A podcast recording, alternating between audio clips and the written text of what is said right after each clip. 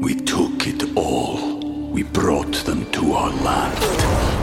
An endless night, ember hot and icy cold. The rage of the earth. We made this curse. Carved it in the blood on our backs. We did not see. We could not, but she did. And in the end, What will I become? Senwa Saga. Hellblade 2. Play it now with Game Pass.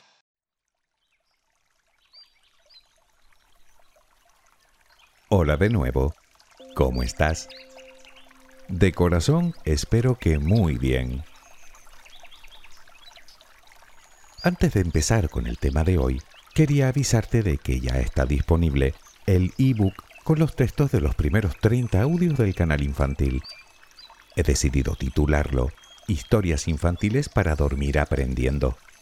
En fin, supongo que el título describe bastante bien su propósito. Si tienes interés en él, te dejo el enlace en la descripción de este audio. Y una vez más, gracias, sinceramente, por tu apoyo.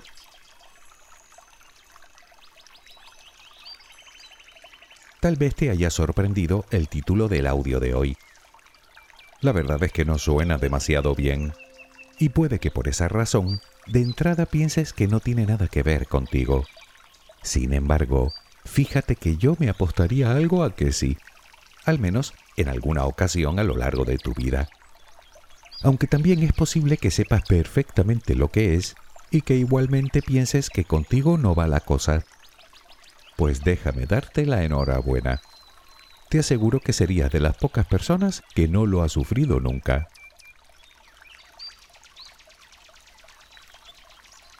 Pero, ¿qué demonios es el síndrome del impostor?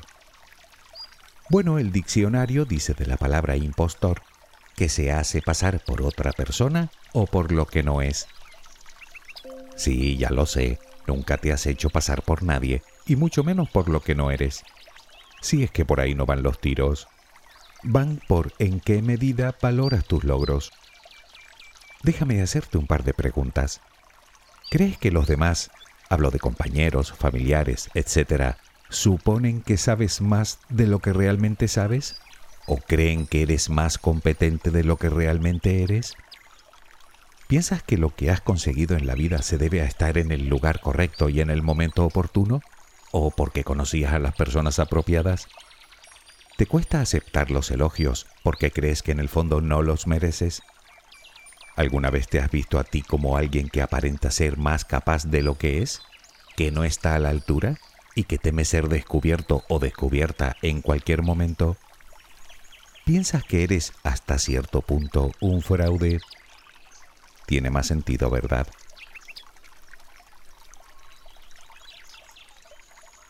El síndrome del impostor, como habrás adivinado, se trata de un trastorno psicológico por el cual las personas son incapaces de asimilar y valorar sus propios logros. Achacan su éxito a la suerte, o a la coincidencia, o a la ayuda de otras personas, o a cualquier otra cosa menos al mérito propio, por lo que no se sienten merecedoras de dicho éxito o directamente lo infravaloran.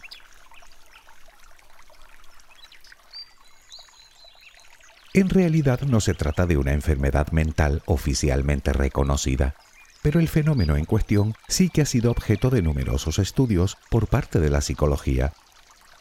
Puede que parezca que hablamos de baja autoestima, pero es algo más. De hecho, el síndrome del impostor lo sufren muchísimas personas que han alcanzado el éxito. Y hablo de éxito con mayúsculas, algunas conocidas precisamente por ser realmente brillantes en lo que hacen, ya sea en el ámbito empresarial, en el artístico, en el laboral. Personas de las que uno a priori no diría que les falta precisamente autoestima. No importa si esa persona es una especialista en la materia, o ha acumulado grandes logros, o es admirada por todos.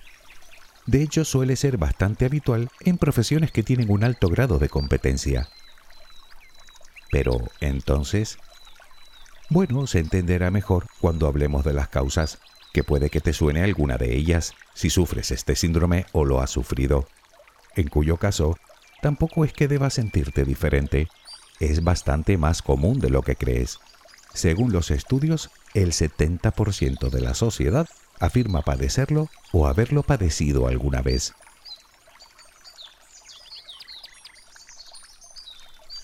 En cualquiera de los casos debemos hacer un par de consideraciones.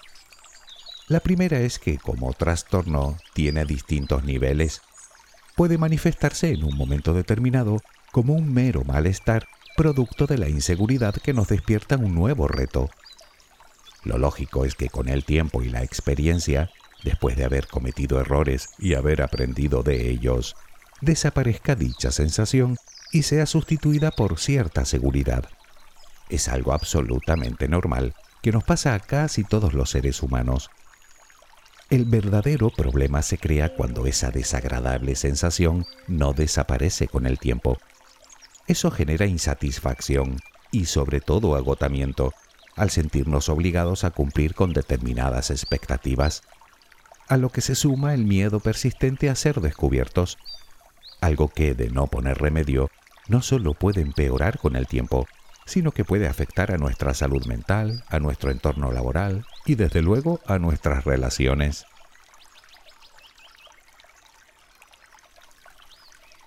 La segunda consideración es simplemente por puntualizar. Una cosa es no tener el síndrome del impostor y otra muy diferente es ir de arrogantes por la vida. Quiero decir que una cosa es valorar nuestros éxitos como resultado de nuestro trabajo, de nuestro esfuerzo, de nuestras capacidades, de nuestros sacrificios, de nuestros conocimientos o incluso de aprovechar las oportunidades que se nos presentan. Y otra cosa completamente diferente es creernos infalibles por ello. De hecho, para muchos expertos, puede que no sea malo del todo sentir, eso sí, ligeramente, este síndrome, porque según ellos, nos mantiene en una actitud de humildad y nos hace ser fieles a nuestros hábitos, esos que nos han llevado precisamente al éxito.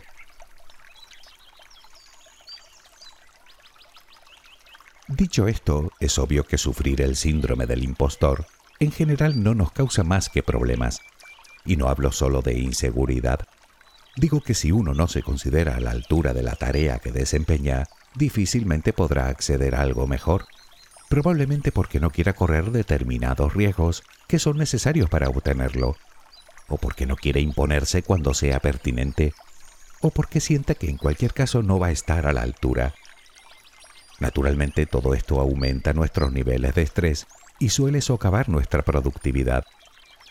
Aunque otras personas, en cambio, lo que hacen es trabajar demasiado en un intento de demostrar su valía lo que igualmente termina aumentando su grado de estrés y de ansiedad.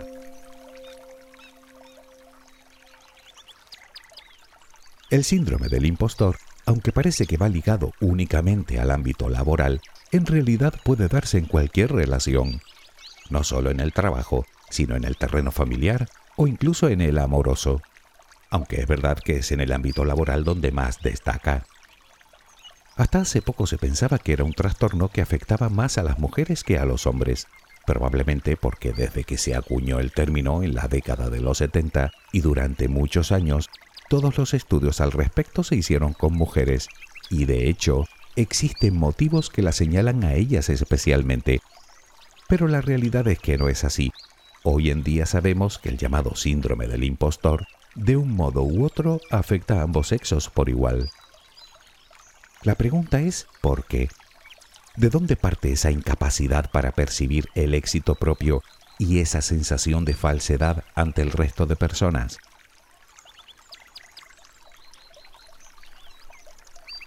Los especialistas consideran que existen diversas causas que podrían explicar este fenómeno, y la primera de ellas, de hecho, es determinante. Me refiero a las dinámicas familiares durante la infancia y a la educación recibida. Por ejemplo, cuando el menor tiene padres muy exitosos que depositan en él enormes expectativas, o cuando le presionan demasiado para que obtenga las mejores calificaciones en el colegio, o cuando es habitualmente comparado, bien con un hermano o hermana, o con un compañero de clase, o con un vecino, o con cualquiera que pareciera más inteligente que él. También es probable que en el futuro sufra de este síndrome cuando le hacen sentir que es la oveja negra de la familia o cuando le brindan elogios del tipo eres tonto o eres un inútil. Probablemente ese niño o niña de mayor nunca estará satisfecho o satisfecha con sus éxitos y se pasará la vida creyendo que no vale.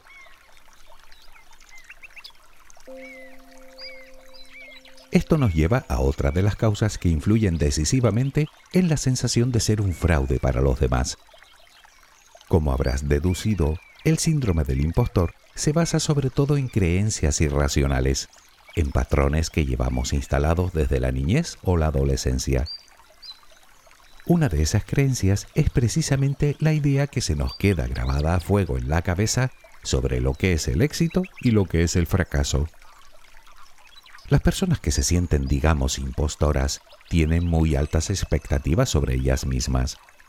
Suelen ser muy perfeccionistas y muy autoexigentes, un comportamiento que extienden a todos los ámbitos de su vida, pues sienten la presión de demostrar su valía en todos ellos, algo que no es fácil, por lo que terminan con sensación de cansancio y fatiga, intentando estar siempre a la altura de las supuestas exigencias sociales, laborales o familiares. Además suelen ser excesivamente responsables y bastante individualistas, pues creen que pedir ayuda podría menoscabar su mérito.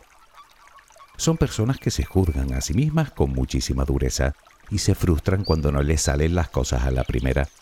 Y por supuesto, independientemente de su valía, constantemente dudan de sus propias habilidades y capacidades, creyendo que son sobrevaloradas por los demás de forma injustificada.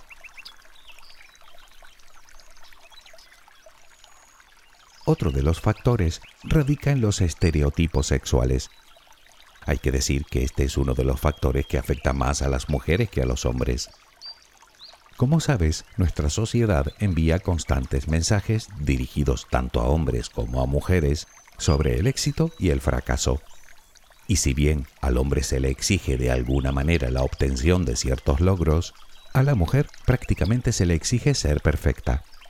Y ya sabes lo que ocurre con la perfección, que es una meta inalcanzable. Y es que tradicionalmente se ha esperado de ella que cumpla al mismo tiempo con diversos roles. Me refiero al de madre, ama de casa, esposa, trabajadora incansable y a poder ser de éxito, siendo además duramente criticada al más mínimo fallo en cualquiera de las facetas. Como se suele decir en determinadas áreas, lo que al hombre se le supone, la mujer tiene que demostrarlo.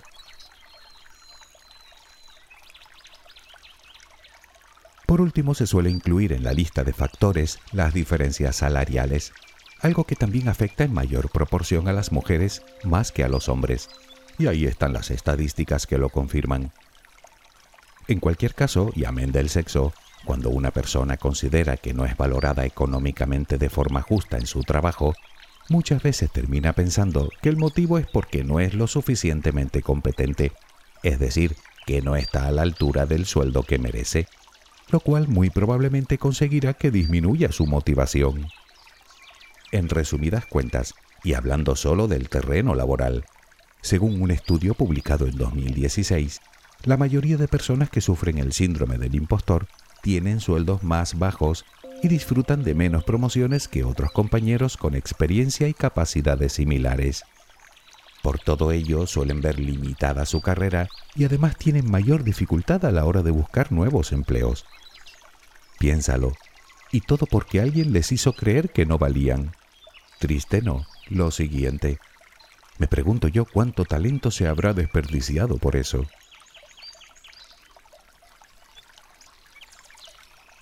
Puede que te hayas sentido identificado o identificada con el tema de hoy y que algunas de las cosas que hemos dicho te suenen bastante. Bueno, ya te dije que es mucho más común de lo que parece. Siete de cada diez personas que no es ninguna broma. Sin embargo, eres consciente de que no sirve para nada lamentarnos. Sería mucho más productivo averiguar cómo ponerle remedio. ¿No te parece? Pues a eso vamos. Y empezaremos, como muchas otras veces, con un papel en blanco y algo para escribir. De acuerdo, también nos vale cualquier dispositivo electrónico, que estamos en el siglo XXI.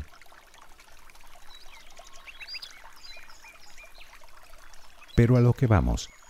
Está más que demostrado que estar todo el día rumiando no solo no mejora la situación, sino que la empeora. Así que darle vueltas a la cabeza un día y otro queda descartado. Escribir, por el contrario, es mucho más fructífero, al tener varias ventajas muy claras. Por un lado nos ayuda a poner algo de distancia entre nosotros y nuestros pensamientos, lo que nos permite dos cosas, observarnos con cierta perspectiva y detener el ciclo de pensamientos negativos. Por otro lado nos procura ni más ni menos que un mejor conocimiento de nosotros mismos, cuestión fundamental si lo que queremos es descubrir quiénes somos y dónde están realmente nuestros límites. Y por último, pero no menos importante, teniendo en cuenta que el síndrome del impostor tiene su origen en creencias irracionales, lo suyo es buscar evidencias que nos confirmen o refuten eso que creemos. Si se te ocurre una forma mejor de hacer todo eso, adelante. Comienza por apuntar esos sentimientos de impostor o impostora. Toma conciencia de ellos. Comprenderás que aceptarlos es un paso vital si deseamos desprendernos de ellos. A continuación, elabora una lista con tus éxitos, con tus logros, con tus habilidades, con tus capacidades, con tus puntos fuertes. Al leer lo que has escrito, podrás verte desde fuera, desde un punto de vista más objetivo, y entonces podrás reconocer el valor que tiene todo lo que has escrito. Por último, intenta detectar tus propios errores de apreciación anotando aquellos aspectos en los que piensas que fallas y sometiéndolos a una evaluación lo más realista posible. Quiero decir, cuando dices que fallas, exactamente qué quieres decir, que eres un cero absoluto o que no te sale a la perfección. Comprenderás que entre el blanco y el negro hay una cantidad cuasi infinita de grises Probablemente descubras que cuando dices que fallas, en realidad te estás dejando llevar más por una distorsión que por una realidad.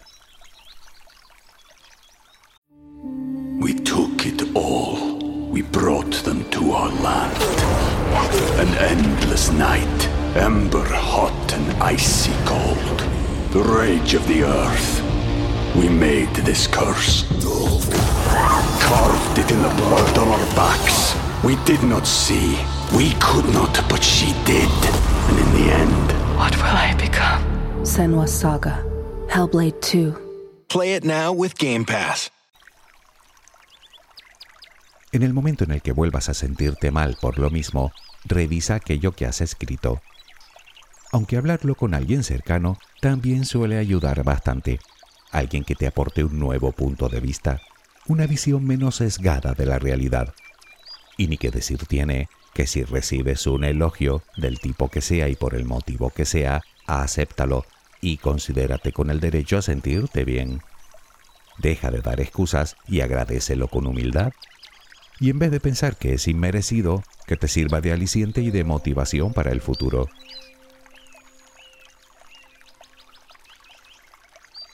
Algo que también recomiendan es que ayudes a otros con menos formación o experiencia que tú, o dicho de otro modo, que compartas la sabiduría que has adquirido de la que puede que ni seas consciente.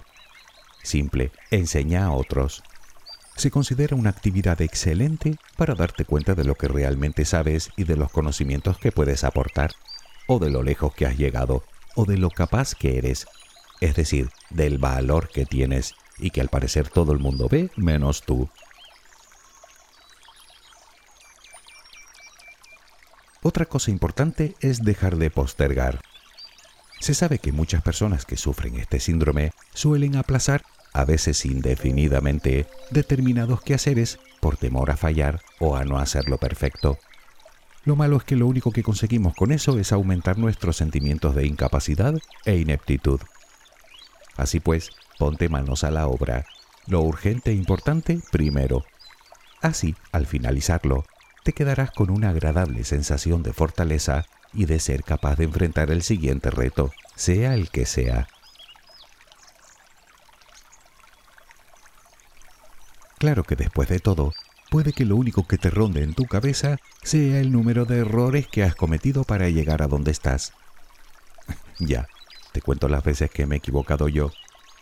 Mi querido amigo, mi querida amiga, ya va siendo hora de empezar a cambiar determinados patrones de pensamientos relacionados con los errores. Un error no es sinónimo de ineptitud, un error es un error, punto. Todos los seres humanos los cometemos, sin excepción.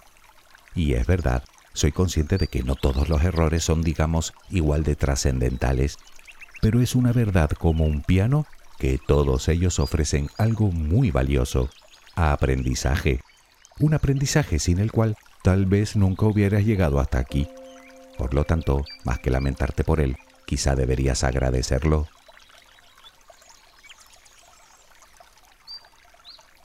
Intenta mirarte desde fuera. Esa es la clave. Además es la mejor manera de conocer, reconocer y valorar tus puntos fuertes, tus habilidades, tus capacidades, tu esfuerzo, tu perseverancia, tu determinación, en definitiva, tu valía. Y no solo eso, además es un método excelente para vislumbrar tus limitaciones, lo cual aumentará la confianza que depositas en ti. Si has logrado lo que has logrado, si has llegado hasta donde has llegado, será por algo.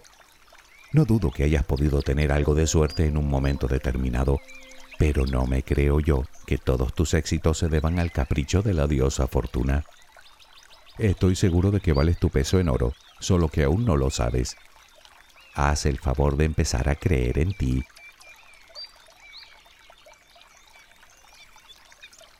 Puede que sufras el síndrome del impostor, pero mira, viendo el lado positivo, podría ser aún peor. ¿No te lo crees? Al menos lo tuyo tiene remedio. Peor lo tienen las personas que sufren del síndrome contrario a este, que lo hay es el efecto llamado Dunning-Kruger, un sesgo cognitivo por el que los incompetentes tienden a sobreestimar sus escasas habilidades. Vamos, que son tan ignorantes que ignoran hasta su propia ignorancia. Seguro que te recuerda a alguien. No te dije que podría ser peor. Espero que tengas una luminosa jornada. Hasta muy pronto.